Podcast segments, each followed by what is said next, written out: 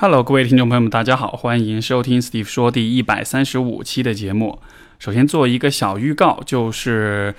我会在五月末的那个节目里面和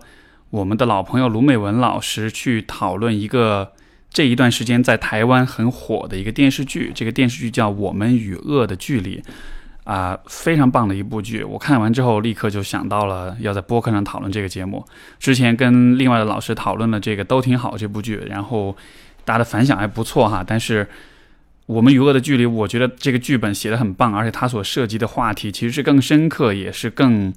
有意义的一些话题。所以呢，就提前做这样一个预告，大家如果呃。有时间的话，其实可以先去看一下这部剧，然后看完之后再结合我们一起的这个讨论，就会比较听起来会比较有趣一点。另外，这一期节目也会有另外一位神秘嘉宾的出现，那么具体是谁，就请大家期待吧。大概是在五月下旬的节目当中会出现。好的，我们今天的话还是听众来信。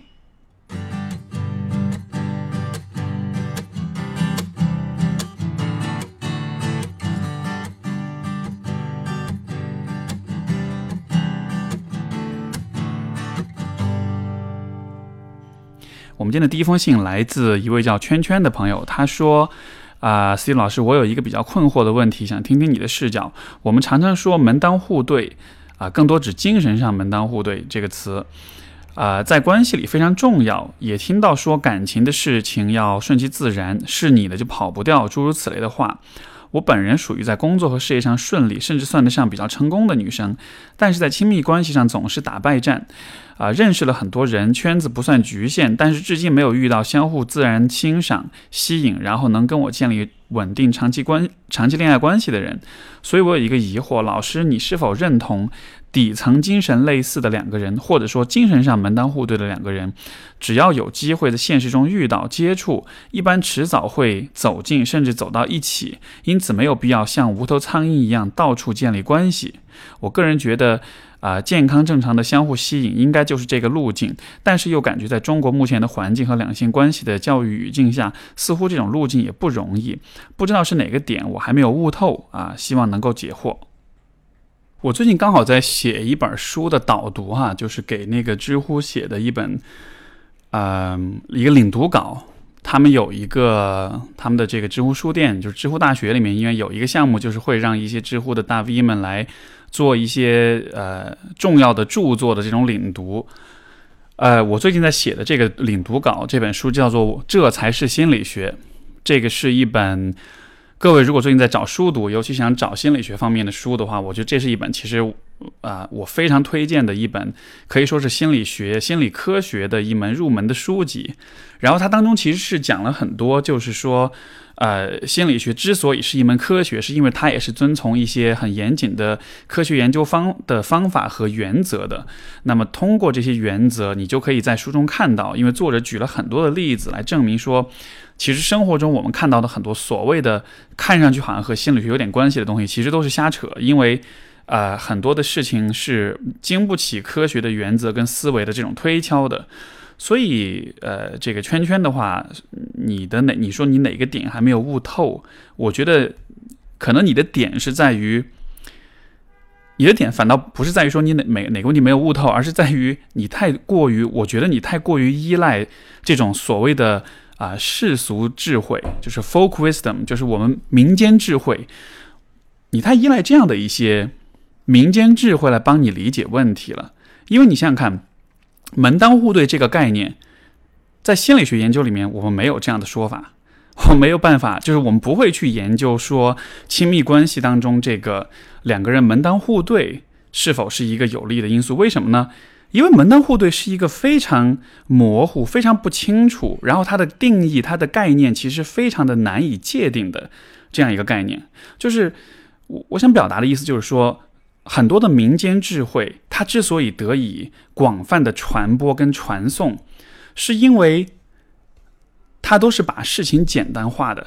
而对于大众来说，像这个像圈圈这位朋友，就是呃，我感觉可能你的，比如受教育程度、你的社会阶层、你的收入等等各个方面，可能是比较高的，对吧？呃，事业上也比较成功这样子。但你要知道，民间智慧智慧之所以的广为传颂，是因为它可以被绝大多数人所理解跟接受，对吧？那么，其实当我们的听到像门当户对这样的说法的时候，就假设门当户对这个说法是有一个人来发明的，假设你要去发明一个可以被广为可以被人们广泛传颂的东西的话，你想想看，你是会发明一个。很精确、跟具体、跟严谨、跟系统的一个概念，还是你会发明一个尽可能模糊、尽可能简单粗暴、尽可能能够被所有人理解，就算他可能受教育程度不高，或者说，呃，他的这个知识认知能力不强，你能明白我意思吗？所以说，当我们说到门当户对这样的词的时候，我特别不建议，就是大家在谈论，比如说人生的规划也好，谈论亲密关系也好，引用到太多的这种。民间智慧的这种说法啊，我们会说到门当户对啦，我们会说到啊，我现在一时想不起来，但是大家能明白我意思就行啊。就是我们生活中有很多这样的这种说法，舍不得孩子套不到狼，就是有这样的 有这种类似的说法。我个人在生活中极少去使用这样的语言，我跟我的来访者的对话当中，我从来不会用这样的。语言，以及我跟别人交流的时候，就算是呃，比如说是亲戚，就算是是长辈，或者说是一些可能他不是那么了解心理学的一些人的话，我也不会用这样的说法去表达。为什么呢？因为所有的这些说法，它都是在给你提供一个对于这个世界过度简化的一种理解。而我觉得圈圈的问题就出在。你觉得这一切没有悟透，不是因为这个问题无法悟透，而是因为你用一种过度简化的视角去看这个问题，有点像是，就是你看这个问题的分辨率太低了，而分辨率太低，你就看不清楚它的细节。所以现在你要做的其实不是去搞清楚自己哪里没有悟清楚，而是你需要提高你的分辨率。怎么去提高？那你就得先忘掉那些非常简单粗暴的那些那些民间智慧那些道理。所以说门当户对这样的说法，我觉得你可以就把它抛抛出窗外，因为你知道人的语言是会影响和局限自己的思维的。如果你所使用的是非常模糊、非常概括的这种语言的话，那么你在思考问题的时候也就没有办法看到更多的细节，对吧？所以说，这种民俗智慧的另外一个很重要的问题就是什么呢？也是我们如果对比科学上的这个啊，就是科学的原则来说，所有的科学理论都是可以证伪的。什么意思呢？就是说，所有的啊科学理论都会告诉你，根据我的理论，我预测会发生什么事情，不会发生什么事情。而如果我预测不会发生的事情发生了，就证明我这个理论是有问题的。也就是说，我这个理论是有可能被证伪的，对吧？我预测的不会发生的事情发生了的话，我的理论有问题，这就意味着我需要更新我的理论。我需要去改善改善我的理论，甚至说我需要整个的推翻掉我的理论。所以，比如说，如果门当户对是一个呃更为严谨的一个科学理论的话，那么他可能会说的意思是，我预根据门当户对的理论，我们预测人在哪几个方面能够匹配上或者能够相对应的时候，这样的话关系当中就可能出现怎么样怎么样的结果，对吧？然后，比如说两个人的。嗯，相处当中的争吵的概率就会比普通人少，比如说百分之五十，类似这样的一种预测。可是你看，当我们平时在生活中说到门当户对的道理的时候，你有没有听到门当户对这种理论的支持者告诉你，如果门当户对了就能怎么样，对吧？就是你看，这是民间智慧很典型的一个问题，他只会告诉你你应该怎么做，但他不会告诉你根据这个理论事情会怎么样，事情不会怎么样。你会发现，其实如果从可证伪性的角度来说，所有的民间智慧都是不可证伪的，也就意味着所有的民间智慧是是不会有出错的时候的。因为就算你真的，比如说你找了一个门当户对的人。然后你们之间最后后来没有发展下去，你们没有很幸福的呃生活下去，闹不开心，分手离婚这样子的，别人会怎么讲？会会有人说，哦，门当户对这个说法是不对的，因为如果因为按照这个理论，你们当初是门当户对，但你们最后没有没有好的发展，对吧？那可能别人一定会说，哎呀，本来是门当户对的，但是有其他的一些什么什么样的原因导致了你们俩分手。就是在这种民间智慧当中，所有的。意外，所有的错误，所有不符合预期的结果，都是被合理化的，都是被用其他的借口给掩盖掉的。而我们并不会去看门当户对这个理论本身它是否站得住脚。所以说，这就是科学跟非科学之间的一个区别。而且，这也是我觉得对于圈圈或者对于有类似困惑的朋友来说，你们应该有的一个意识。我们很多时候会被这种民间智慧给困住，因为第一，这种话往往是长辈说的，而长辈又是我们信任的人；第二，这种话往往被很多人在不断的重复，所以重复的多了，你就以为它好像是真的。但是，其实，在科学研究的领域里来说，一个假设听上去有多真，和它实际上是否是真的是没有关系的。所以在这样的情况之下，我才会鼓励大家用更批判的思维去看待啊这样的一些理论。如果你相信门当户对的存在，那么你会有很多的困惑，有很多的问题你会看不懂。比如说，对于圈圈来说，他觉得自己遇上了很多门当户对的人，但是好像总是打败仗的样子。可是问题就在于，也许这个打败仗跟所谓的门当户对都没有关系，因为可能每一段关系都是独特的，每一段关系的失败也是有很多因素共同作用导致的结果。对吧？包括就是门当户对，这只是一个对于呃关系是否匹配，就是对关系，就是对两个人的外在条件的一个匹配。可是你有没有看到，比如说你自己在关系中表现是怎样的角色，你扮演怎样的角色，你是怎样处理关系的？然后你的处理态度、你的情感模式，反过来又和对方产生什么样的一些互动，引起对方的一些什么样的反应？就是其实所有的关系都是需要从很细致的角度。不管是内在还是外在，很多因素去看的，这永远都不是一个我不看人，我不看关系，我不看互动模式，我只看门是否门当户对，我就能预测关系结果，这是不可能发生的事情。所以我觉得，对于圈圈来说，可能问题是出在你太依赖这样一个过度简化的问题去看待亲密关系了，而。如果亲密关系这么容易就能够，它的秘诀、它的规则、它的规律这么容易就能被人把握的话，它就不会是一个特别火的话题了，对吧？因为大家就可以很轻易的得到自己的答案。我们今天的第二封信来自，嗯，这个朋友没有署名哈，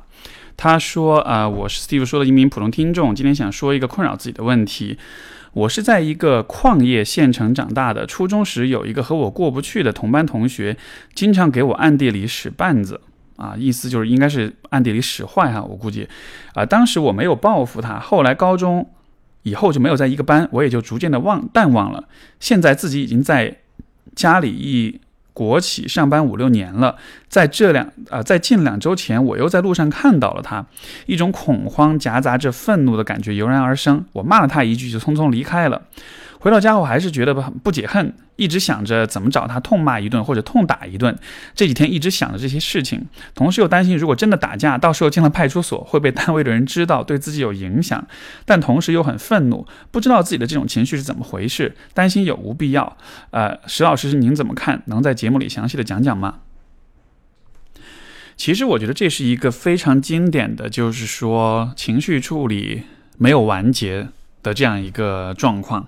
什么意思呢？就是我们在生活当中，比如说在某个阶段，你经历了一些事情，然后这些事情给你留下了很大的情绪上的影响、触动，甚至是创伤。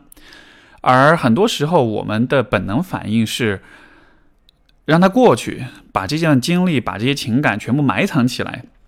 因为可能要直面这些情绪是让人很不舒服的。对吧？有可能这件事情的创伤让你感到很痛苦，也有可能你对自己的反应感到很羞耻。比如说，你可能当时因为这个这个朋友讲说，当时没有报复他，你也没有讲你当时自己就当时的你是什么样的心态。但是我猜想，可能当时的你心里是很愤怒的。那也许是你很愤怒，但同时你又我不知道因为什么样的原因你没有报复他。这个这个没有报复他的原因，我觉得是蛮重要的。可能是因为你觉得那样不好，可能是因为你有太。太强的这种自我约束或者是自我批判，可能是你的道德感非常强，也可能是因为当时的情景不允许。那不论是什么样的原因，当你选择了把一些很强烈的情绪压抑起来的时候，你需要知道，就是关于我们如果说人的心理、人的心灵有一个说明书的话，那么这个说明书上一定会有一条，就是情绪、回忆、体验、感受这样一些东西。你可以压抑，但是你没法让它凭空消失。你可以把它放在角落里，但是它会发酵，它会酝酿，它会在某一个时候以其他的形式呈现出来。尤其是那些非常强烈的创伤性的情绪，呃，所以从这个角度来说，今天你看到这个人之后，你所体会到的那种情绪反应，我觉得你可以理解为就是你当年没有处理干净的，你把它。就是你把一些没有处理干净的情绪，你把它塞到角落里，扫到地板、扫到地毯下面去了。你以为那些情绪就过去了，但实际上，这无非就是当年那些情绪就回来找你了。我觉得当这些情绪回来找你的时候，其实也不用害怕，因为这些情绪它不会伤害你，它不会要你的命。其实这些情绪重现，它的目的很简单，就是你可以理解为你的内心的这个部分，它其实还是希望你看到它，它还是希望你能够去理解它，能够去承认它的存在。然后这个部分也希望。你可以不要像当年那样忽视他，而是愿意和他一起去直面这一切，然后去一起去找到一些和解、释然，或者是至少让情绪平复的啊这样的一些方式。如果你把这个部分拟人化，就相当于这个人在求这个这个这个人在求着你说，你能不能和我一起去好好探讨一下这件事情，去回顾一下这些经历。我需要的其实不是要惩罚你，或者是要责怪你，我只是很难过、很痛苦，或者是很生气，然后我很需要有一个人和我一起聊聊这件事情。可能我聊完之后，我心里会舒服一点；可能我聊完之后，我可以找到一些不同的解决解决方法，或者是一些不同的选择。这样子的话，我就会好受一些，我就不会觉得我是自己一个人在承受这一切的。所以，如果你能看到这个情绪是这样一种。意意图的话，也许今天的你就不会那么的回避了，对吧？嗯，我也不觉得这样的情绪他是想要让你真的去报复这个人，呃，但是有一个很实际的问题，你的确需要考虑，就是曾经的你在别人跟你使坏的时候，你没有报复他，可能是因为你不知道怎么报复他，或者说不一定是报复吧，但就是你可能不知道你怎么去维护你自己，对吧？那么今天的你知道吗？今天作为一个成年人的你，如果有人在暗中使坏，或者是给你穿小鞋，你知道怎样维护你自己吗？因为如果你不知道的话，那我的感觉是，你遇到这个人也好，或者你在未来的生活中遇到其他的来搞你的人也好，你可能依然会很愤怒，但是在愤怒之余，你其实也依然不知道应该怎么办。所以我觉得。面对这个情绪，一方面是刚才我们所讲的要去接纳、跟承认、跟处理它；另一方面就是，我觉得你应该好好想想这个问题。包括你，如果有可能的话，应该更多的请教身边这种更为成熟或者这个方面更有经验的人。就是如果有人给你穿小鞋，你应该怎么办？你应该用怎么样的方式，既能够合理的维护自己，但同时又不会付出过多的代价，以至于给自己带来不好的影响。因为现在的你好像能想象到的，就是把这个人打一顿，但其实你自己也知道，打了人的话，你自己进派出所，派派出所，然后这个影响也是很不好的，对吧？所以你会这样子去想，我觉得这是否也暗示着，其实今天的你依然不知道要怎么样维护你自己？那如果我的推测是准确的话，我觉得你需要做的事情，就这这就是一件你非常值得去做的事情了。作为一个成年人，你怎么样可以很好的维护自己？但同时又不至于付出太过高昂的代价。那么你接下去要问的问题肯定就是：那我可以怎么样维护我自己呢？首先，这个问题没有统一的标准答案，就是你需要明白，所有的这些人际关系的场景其实都是要具体情况具体分析的，所以没有哪一个方法是可以一劳永逸，可以像万能有万能钥匙一样解决所有的啊问题的，对吧？呃，但是呢？我觉得我们可以有这样的一个基本的思路，或者说我们至少可以以这样一种方式开始，就是当有人在欺负你、在给你穿小鞋的时候，不要逃避，不要回避。如果有人说难听的话，你有可能，你有可能不一定立刻能想到你可以说什么，但是你至少可以做的是直视他，就直视着这个人，用眼神告诉他：“我知道你在做什么。”我看到，我注意到你的，我知道你有什么样的打算，但是我不会回避这件事情，因为很多时候我们其实本能反应是这样的：当别人说你的时候，你可能心里很不爽，但你的本能反应是目光回避，对吧？或者是话题转移，或者是装作没有看见、没有听见。当你这样子做的时候，你其实是在告诉对方，我不敢直面这种冲突，因为我很害怕，因为我很懦弱。也许你心里不这么想，但是对方一定会这么样来理解，就是你是个胆小的人，你是个可以欺负的人，你是个害怕冲突的人。所以我觉得，我们怎么样能够在人际关系里去表达自己的权利感，表达自己的那种就是那种 power，那种有力量的那种感觉。最直接的方式就是直视对方。当有人说你坏话，或者当有人做了什么事情的时候，你通过直视也好，包括你可以通过语言上的这种，就不是攻击，而是说可以描述。比如说，你可以告诉对方，你你你在做什么。对方说一个笑话的时候，或者对方在别人面前打压你的时候，你可以看着对方，然后就是直视对方，然后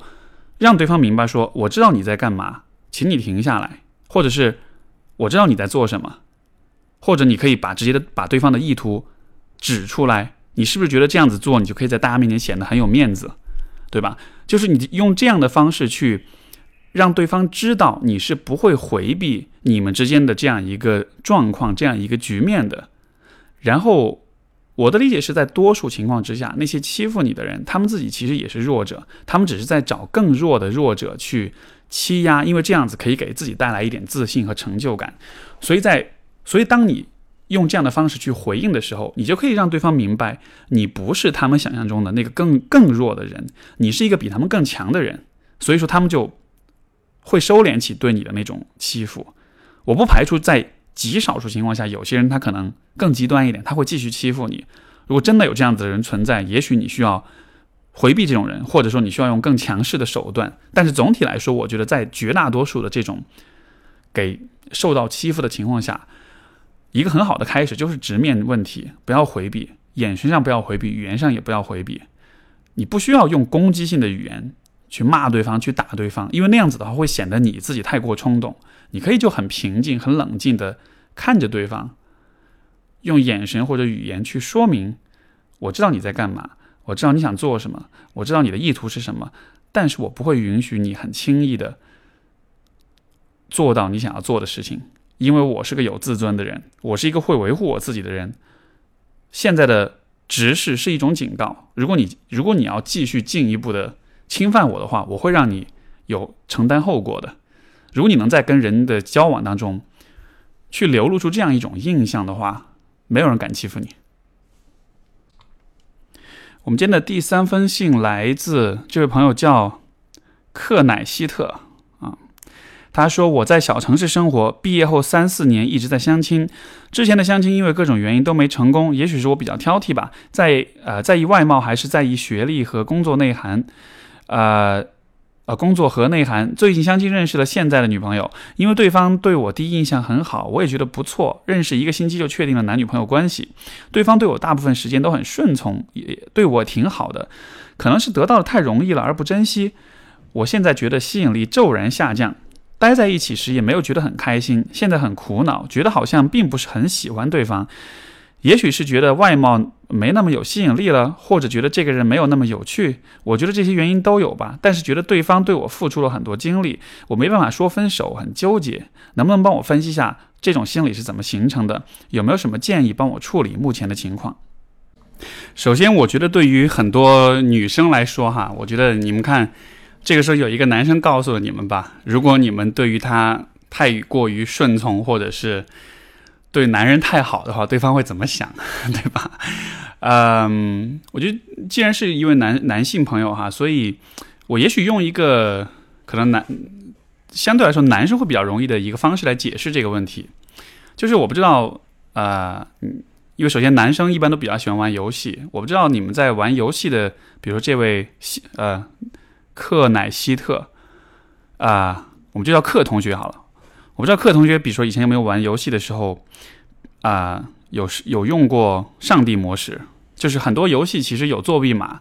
作弊码当中都有上帝模式。你打开上帝模式之后，你就无敌了。你就比如说你是玩一个啊射击类游戏，你是玩一个 RPG 游戏，开了上帝模式，你的你的这个健康值就被锁死了，你就不会掉血了，不论别人怎么打你。你总之你就会不死，对吧？然后这样的模式一旦开启，在前面的几分钟可能会很好玩，你会发现哇，好爽啊！没有人可以伤害到我。但是当你一旦开启上帝模式，一个再好玩的游戏，它都会立刻变得，就是它就会用不了多久，就会变得非常的无聊。因为当你不会死的时候，这个游戏本身的意义和乐趣也就失去了，对吧？所以我觉得，当你说你对于女朋友的吸引力骤然下降的时候，其实就相当于是你开启了上帝模式，这个游戏本来也许是好玩的，但是你进入了一种一切都无所谓的状态。这样的情况下，我觉得不光是你，可能每一个人都会觉得无聊。那么这个关系是如何开启上帝模式的呢？这个地方我我可能要基于你给我的信息做一些推测哈，就是说有可能，比如说你在这个地方也是一个也是比较受欢迎的一个男生，然后也许有很多女生因为一直在相亲，对吧？就你一直在相亲，说明你一直是有人愿意和你相亲的。那所以我猜你可能在各方面的条件或者什么的，也许都还是不错的，也就意味着可能你在生活中，也许很多女生都是很渴望和你。啊，建立关系，包括和你走和你走入婚姻的，所以我猜，也许现在的女朋友，她在和你相处的时候，她可能是很想要确定和你的关系，或者说他是很想要啊抓住你这样的一个宝贵的机会的。所以在这样的情况之下，他有可能是有点用力过猛了。他表现的像你也说到，他表现的非常的顺从，对你很好，对吧？我的理解是，这种非常的顺从，非常的好，背后可能就是。太想要抓住这个机会了，但是当他这么去做，就当他这么做的时候，我不知道你什么反应。也许你会是默许的，也许你会觉得这是理所当然的。就可能他的过度的讨好和你的那种默许，你们俩共同在一起开启了这个关系的上帝模式。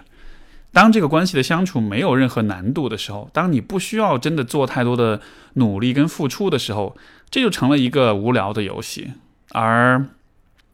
这样的游戏肯定是不会让你一直保持那种专注和投入和那种感兴趣的状态的。那所以你可以怎么做呢？你得把上帝模式关掉。怎么关呢？我其实觉得我会建议你这样子跟这个女孩讲，就是你可以告诉她说：“我其实希望你在关系当中可以更多的表达你的真实想法，可以更多的把你的喜怒哀乐表现出来。我需要更多的了解你。”你这个人喜欢什么？你这个人想要什么？你你讨厌什么？你不喜欢什么？你的边界在哪里？因为如果你一直在我我们的关系里是一个什么都 OK、什么都可以的人的话，其实也就意味着你什就是你你你就不就是这个关系你就不存在了，对吧？因为我和另外一个人交往，为什么就是我们这样的关系之所以有意义，就是因为。我这个人有我很看重的一些东西，而对方也有对方很看重的一些东西。我们两个的不同的价值观、不同的喜好碰撞在一起，才会产生各种各样的火花也好，相互的启示也好，或者是彼此的爱慕跟欣赏也好。如果你是一个一切都 OK，没有你不不表达个人喜好的人的话，你就不存在了。因为对于你来说，一切都是同样重要的，也就意味着一切都是同样不重要的。对吧？因为你想想看，当你跟一个什么事儿都 OK 的人在一起的时候，他其实给你传达的意思就是这一点：，就是我这个人没有任何的喜好，对我来说什么都是 OK 的。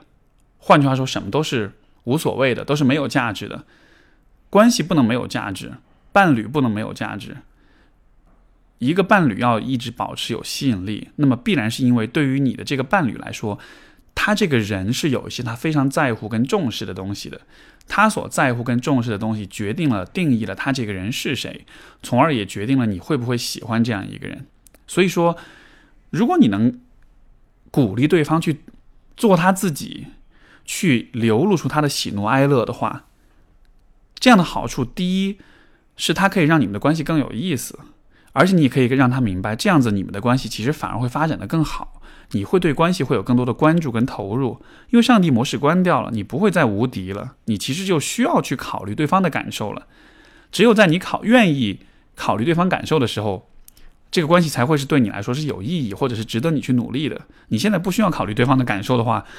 就相当于是玩游戏的时候，你不需要考虑自己会不会掉血，对吧？第二点是，当你这么做的时候。其实从女生的角度来说，这其实是对她的尊重和鼓励和支持。因为我猜想，可能对于这个女孩来说，也许她所接受的教育是要尽可能顺从自己的伴侣啊，自己的老公，要收起自己的啊个性或者是想法，要做一个顺从的、没有个性的，甚至可能是个很奴性的人。我猜想，可能在稍微小一点的地方，也许女性都是普遍上都是比较受到这种这样的一种熏陶，或者说是这样一种引导的。所以你如果能够鼓励他，就是更多做他自己，然后表达他自己的真情实感的话，一方面这其实是对他的一种非常好的支持跟鼓励，另一方面这会让他更喜欢你，这会让他，这会让你们之间的关系变得更加有意义。因为我认为最有意义的关系就是两个人在一起之后，我们都因为彼此的存在而变得更好了，对吗？你可以让他做更多做他自己，你支持鼓励他更多的啊，看到自己内心的渴望跟想法，这是让他变成一个更好的人。而对于你来说，你要能够直面另一个人的喜怒哀乐的话，这也是需要你自己有一份自信和有这样一份勇气的。因为这也不是一件非常容易的事情，尤其是在对方表达出那些负面的感受跟想法的时候，这也是需要你有耐心跟勇气的。如果你能够鼓励对方那么做，并且你自己也可以接住这一切，可以承受住、承载住这一切的话，你也会变成一个更好的人。因为这就是我我认为这样子才是才是一个好的伴侣需要为对方所做的事情，就是你可以你可以接住他的一切，你可以承载住他的一切，对吧？所以。通过这样的方式，关掉上帝模式，你要做你的，你要承担起你的那个责任，你的那个部分，他也需要尽可能的坦诚的来对待你。如果两个人可以以这样的方式相处的话，你们再去看看这个关系，是不是还会那么没有吸引力？再去看看你对对方的那种兴趣程度，是不是还是那么低？我的猜想是，我们用一个很俗的说法，就是很多女性女性会觉得说男人很贱，你对他太好，他会。不在乎你对他坏一点，他反而会贴上来。其实这个地方不是贱，也不是说好坏的问题，而是说，当关系中你对自己，当关系中两个人都对自己很坦诚、很诚实的时候，才给彼此机会去真的和对方的那个真实的自我去相处。而这种和两个真实的自我在一起相处的感觉，可能才是最。有意义的，也是才最吸引人的。而你们之间如果真的会产生情感的话，这样的一个条件才是最适宜的，才是最有可能产生情感的。所以，关掉上帝模式。我们的下一封信来自一位啊姓刘的同学啊朋友，这个信稍微有点长啊，他说。啊，C 老师您好，听您的播客很久了，收获了很多想法，衷心感谢老师。然后呢，今天是鼓起勇气写的这封信。我是一个典型又不典型的山东女孩，出生在普通的家庭。从很小的时候，我父母就教育我要认真读书，努力考上好大学。我自认为智商不错，也十分勤奋用功。从小学、初中、高中成绩都名列前茅，顺利的考取了一所985大学，就读材料专材料专业。总有人是。说要在学习中找到乐趣，可是对我而言，学习是我应该做的事情，我努力去做，做好就可以了。大学的生活过得平淡，大三的时候准备考研，我准备考取一所比母校更好的北京高校，遗憾没有考上。不想二战考研，调剂去了一所略次于母校的高校。读研之后心有不甘，觉得读这样一所学校有些挫败，拿出了高中的那股学习的劲头去努力做实验、发论文，觉得只有这样才能证明自己的价值。读研两年过得很辛苦，因为种种，但因为种种原因遇到了不公平的待遇，最后毕业的时候也没有成功发表论文。读研的过程没有什么成果，我觉得有些挫败。但这种挫败我说不清，我感觉我似乎不是真的想发论文，我只是觉得想要努力证明自己的能力就应该发论文。从考研失败到研究生没有出论文，再到研究生期间感情失败，啊（括号碰到了非常极品、非常渣的男生）（括号完），我告诉自己啊。要大气，要原谅，要释怀。我似乎觉得打击和难过接踵而来，但是读研期间，我交到了很多真心朋友，也收获了很多新的知识能力，也有很多老师啊师兄师姐的认可。回忆起读研的这段时光，内心是很复杂的。研究生毕业之后，我开始工作，我不想继续工科的原专业，转行到了咨询顾问行业。我好像还是一个很认真、很努力的人，认真培训，努力工作，被委以重任，被老大派来了广州，一个人撑起了项目。压力很大，工作任务很重，很孤独，很多东西不懂、不熟、不会，没有人指导。我好像就这么硬扛硬撑下来两个月。每个人都说我很坚强、很强大，在客户面前我也表现得很专业、很自信。可是每晚十一二点，我一个人下班回家，啊，下班回到出差的宾馆会觉得很脆弱。像今天和昨天，我好像控制不住自己的眼泪。今晚我一直哭，一直哭，不知道自己哭什么。我真的搞不懂自己。我觉得找不到工作的热情和成就感所在。我觉得我需要赚钱，我需要工作，我需要努力积攒工啊工作经验，争取早日跳槽到德勤那种更牛逼的咨询公司。我想成为那种很强的人。括号专业能力、职业经验、心态、情商各个方面的强。括号完。可是我不知道为什么，我就是有时候会想哭，觉得工作委屈吗？觉得想家吗？想起以前喜欢但是错过的男生吗？觉得自己很挫败吗？觉得自己混不下去，不如别的别的同学好吗？我觉得我就是自虐式的工作，自虐式的学习，自虐式的谈恋爱，好像生活中痛苦的事情越来越多，让人开心幸福的事情越来越少。每天的生活只有工作，每天早上不想面对工作和生活，每天晚上不愿意睡去，还有了失眠的迹象。我看过看过很多心理学方面的文章书籍，自认为自己懂得很多，但却总是摸不清楚自己此时此刻的情绪、心态和想法。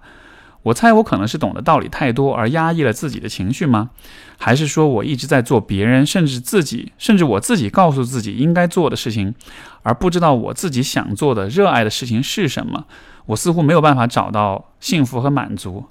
研究生毕业之后，越来越迷茫，找不到自我，不知道自己想要什么，似乎被环境推着走，似乎自己被自己束缚，总是在控制自己，要求自己。我说不清，我觉得自己的状态不对，但是又说不出理是哪里不对。原谅我的语无伦次，期待您的回复。我之所以选择了和大家分享这封信啊，就通常来说，这种长度的信我可能会觉得读起来不是很方便。但是这封信我之所以分享，是因为其实这封信很好的展现了写作的力量。就是当你当一个人困惑或者痛苦的时候，当你愿意把自己的问题写下来的时候。你其实可以很，就我可以很明显的感觉到，对于刘同学来说，一开始他在讲自己的故事经历，然后开始分析自己，然后到了最后，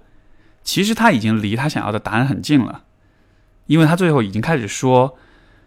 找不到自己，不知道自己想要什么，总是在被自己束缚，在控制自己，要求自己。其实这就已经是问题的很核心的部分了，只是说到了这个地方，刘同学没有继续想下去。但是如果你愿意继续想下去的话，你其实会得到一些很重要的启示。那所以，另外一方面，我也觉得啊，这样的一种状态，其实，在咨询当中，我有不少来访者也会有类似的情况。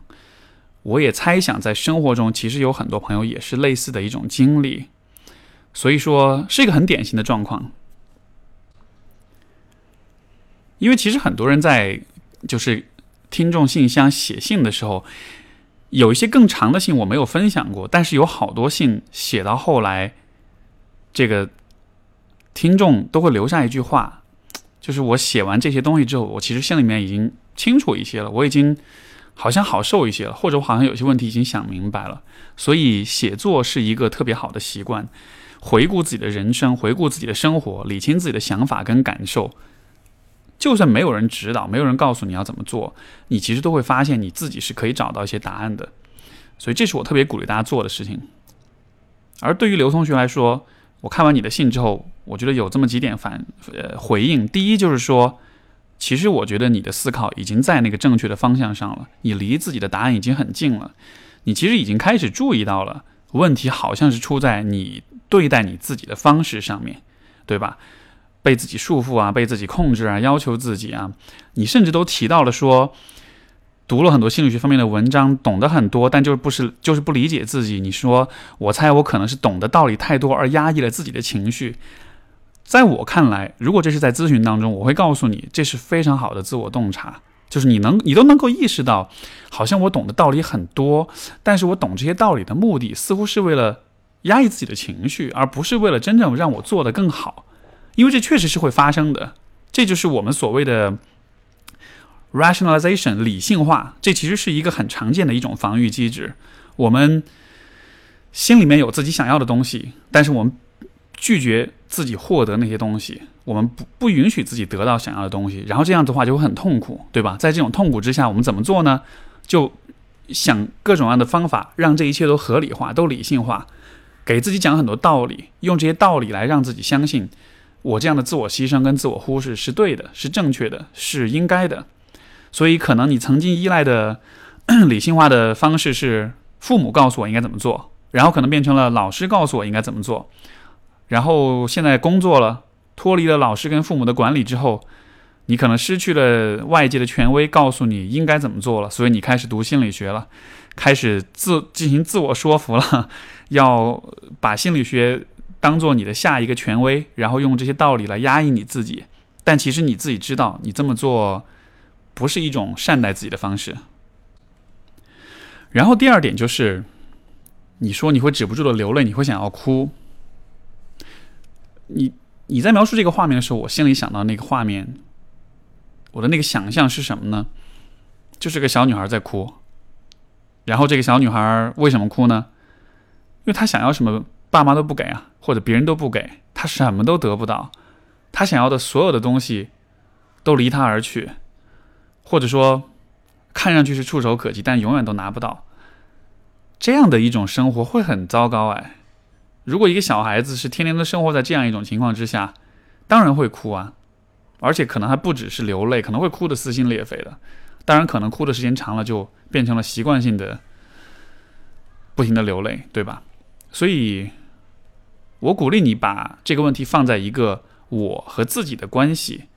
这样一个框架或者这样一个角度里来理解，很多的时候，当我们有很多莫名的情绪的时候，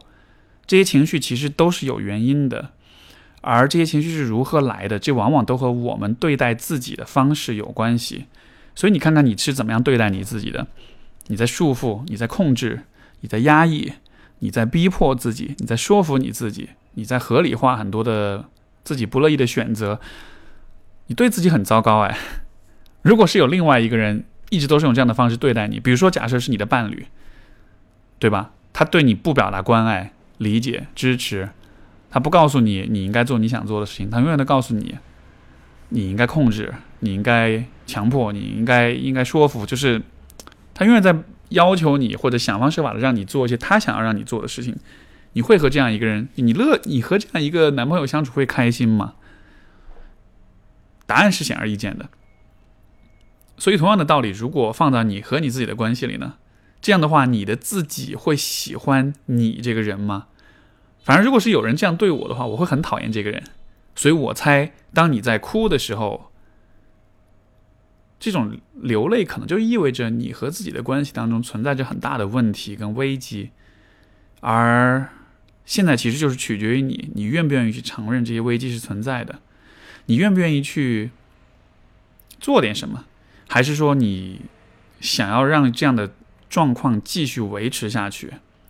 因为如果继续维持下去的话，就会有更多的悲伤，就会有更多的痛苦，就会有更多更强烈的情绪。因为我真的觉得，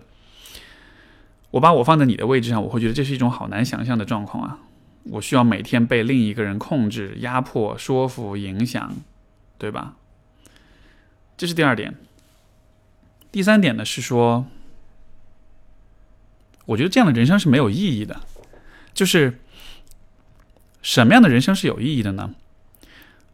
你在你的存在，你在你的生活，你在你的人生当中，你是知道什么是对你重要的。换句话说，你是有一个比较清晰的价值体系的。这是我以前在节目里反复讲到的哈，就是关于价值体系。什么是价值体系？简单来说，就是世界上所有的事情当中，哪些事情是重要，哪些是不重要的。在重要的事情里面，哪些又是最重要的？就像是一个金字塔一样，在金字塔的顶尖，在你的价值金字塔的最上面、最顶层的地方是什么东西？那可能就是你的人生追求，对吧？然后在那个从上往下来看，你会依次罗列出各种各样的对你来说重要的事情。作为一个人活着，你需要有这样一种分层。你需要有这样一个价值体系来指导你，而要能够构建这样的价值体系，你必须了解的就是你这个人喜欢什么，你想要做什么，这非常的重要。如果你没有建立起这样一个关于自我的价值体系的话，你的人生就是没有意义的，对吧？什么是有意义的？有意义的就是指你知道，在这个世界上一千万件事情当中。有一些事情是你最想要做的，而你会把你的时间精力都投入在这些你最想要做的事情上面。你是在有你是在有目标、有追求的活着，你是在努力的为了实现一些相比于任何事情都更为重要的东西而努力，这就是有意义的。但是对于你来说，给我的感觉好像你的生活就是没有意义的，你。在莫名其妙的努力，在莫名其妙的硬扛，在莫名其妙的想要证明你自己，想要表现你的能力，想要完成所有的工作，但是为了什么呢？就好像虽然你有很在很努力的样子，但是没有长远的追求啊，就好像这种努力、这种辛劳是无止境的，对吧？但是所以呢？就算你证明了自己的能力，赚到了钱，然后又怎样呢？你觉得你的存在是一个有意义的存在吗？说到这个地方，我觉得这我以前也提过哈，就是有一个思想实验，尼采的一个永恒回归的思想实验。简单来说，就是我们如果假设你被一个恶魔下了一道诅咒，这道诅咒的效用就是会让你在这一辈子过完了以后，你会重新回到你的人生的起点。然后你会把你的这一生以完全原封不动的样子再重复，而且重复的次数可能不是一遍两遍，而是一千遍。你愿意做这样的重复吗？有些人可能会说：“我愿意啊，因为我的人生还蛮精彩或者蛮充实的，我过得还蛮开心的。虽然有不如意或者痛苦的时候，但是总体来说我是接受的，我是觉得是挺棒的。”但是也有人可能会告诉你说：“我没办法做这样的重复，因为我觉得我这一辈子过得太……”无聊或者窝囊或者无意义了。如果有来生，我想要做一些不同的选择，对吧？这就是尼采的这个永恒回归的实呃思想实验。所以我觉得你可以用这种方式去回顾一下现在你已经经历过的人生。如果要再重复一遍、十遍、一百遍、一千遍，你你愿意重复吗？你能够承受这样的一种重复吗？我的猜测是你多半会说不行。如果有第二次机会，我一定会做不同的选择。那么很好。接下去的人生就是你来掌握，你来改变。如果说你前半辈子过了，不是前半辈子啊，你应该很年轻。你前面三分之一或者四分之一的人生，你觉得过得很没有方向、很无意义、很无聊，或者是很不值得再重复。那么接下去你可以做的事情，就是让你后面的四分之三或者三分之二的人生过得非常的有意义，以至于让你愿意重复一千遍都不为过。那可以想象吗？什么样的人生可以让你有这样的感觉？可以让你觉得，嗯，再重复一千遍都不会无聊？我觉得那就是你可以去思考的问题了。好的，这就是我们今天的听众来信，非常感谢各位的收听，我们就下周再见，拜拜。